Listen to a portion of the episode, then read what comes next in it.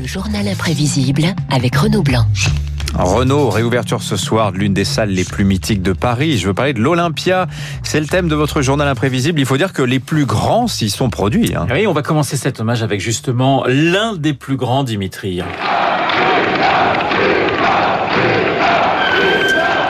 Vous entendez le public de l'Olympia faire un triomphe à Jacques Brel. Nous sommes en octobre 1966. Jacques Brel fait ses adieux à la scène. Brel et des captations mythiques dans cette salle. Quand on n'a que l'amour pour habiller matin, pauvres et malandrins de manteaux de velours. Quand on n'a que l'amour, offrir. Enregistrement de Quand on n'a que l'amour en 1961 à l'Olympia. Vous vous rappelez sans doute que la seule version enregistrée d'Amsterdam l'a été dans cette même salle. Mais Brel, mais aussi Beko, Aznavour, Ferré, Brassin, sans oublier la Môme Piaf. Non, rien de rien. Non, je ne regrette rien.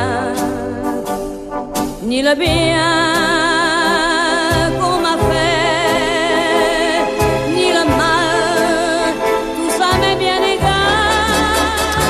L'Olympia, une salle fondée en 1888, reprise et modernisée par Bruno Cocatrix en 1954.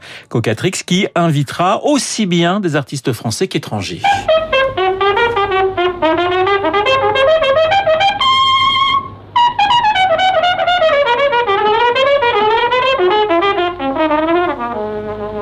Vous reconnaissez la trompette de Louis Armstrong, un habitué du boulevard des Capucines, le jazz, la variété, mais pas que. 1964, quatre sujets de sa gracieuse majesté se produisent à l'Olympia, aux côtés de Sylvie Vartan et Trini Lopez.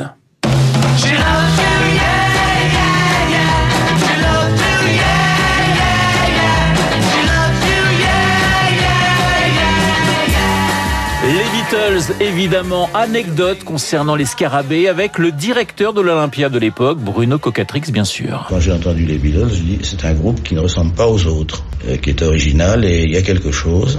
Ils touchaient partout des, des milliers et des milliers de dollars et moi je les payais très peu d'argent. Les Beatles, mais pas seulement.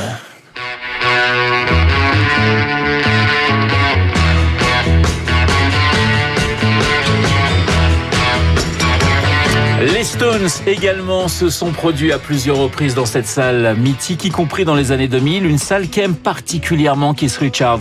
En 64, c'est Pierre Perret qui faisait, figurez-vous, leur première partie Ah. face à un public déchaîné et il en garde un souvenir ému. Quand je suis arrivé là, il y avait Cocatrix qui me tenait par les épaules, qui, qui me poussait comme ça en disant Allez Pierre, un peu de courage, tu dois arriver à en faire une. tout le monde s'était fait virer, tu vois, mais tout le monde s'était fait virer. J'ai dit Mais vous êtes vraiment des salauds. Pierre Perret chez nos confrères d'Europe 1. On a cassé pas mal de fauteuils hein, dans cette salle. Fauteuil cassé, Olympia, vous pensez bien sûr à Johnny Hallyday. Question d'un journaliste un soir de concert de l'idole des jeunes à Bruno Cocatrix. Vous, vous attendez-vous à un récital mouvementé? Écoutez sa réponse. Parce que si elle n'était pas mouvementée, je sais que ce serait raté. Et encore, on casse pas de chaise, des fois vous n'êtes pas très content. Ah non, je crois pas qu'on soit obligé de casser les chaises, mais on peut, on peut s'agiter, on peut applaudir, on peut crier même, et sans pour ça casser les fauteuils. Souvenir, souvenir, je vous retrouve en mon cœur et vous faites rafleurir Johnny qui sait, qui est passé 266 fois à l'Olympia. L'Olympia, un passage obligé pour tous les chanteurs, mais quelquefois un passage compliqué. Écoutez, Dalida évoquait sa première boulevard des Capucines en 61. En 1961, à l'Olympia, donc il y avait dans le métier tout le monde qui disait on va assister à la mort du petit taureau. Et le jour de la première, il y avait toutes les radios qui étaient là. Et avant que je rentre sur scène, j'ai reçu une couronne de mort, mortuaire, qui avait écrit dessus à la chanson de Fund, Vive Edith Piaf.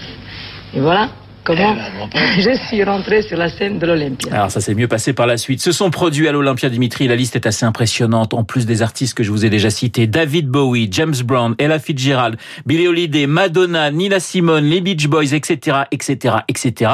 Il y a aussi un animateur de radio classique qui a joué sur cette scène mythique. Je veux bien sûr parler de Christian Morin. Et on va se quitter avec Aretha Franklin qui, elle aussi, a multiplié les prestations Boulevard des Capucines. Enregistrement à l'Olympia de Brand New Me.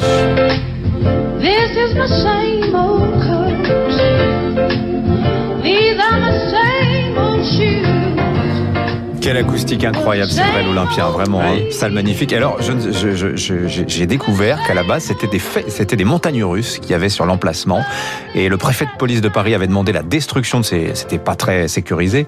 Et c'est comme ça qu'a été créé l'Olympia, est devenu un musical. C'était aussi une grande salle été foraine. Une salle de cinéma Ouais. aussi euh, dans les années 40, figurez-vous. Il y avait ça, on a fait du cirque, on a fait du cinéma. On fait Et- tout à l'Olympia, figurez-vous. On fait tout à l'Olympia. Allez, on est très heureux en tout cas qu'il puisse, euh, qu'il puisse rouvrir. 7h55. Merci Renaud Blanc. Dans un instant, le décryptage écho de David Barou. Tiens, c'est la sensation musicale du moment justement. Believe.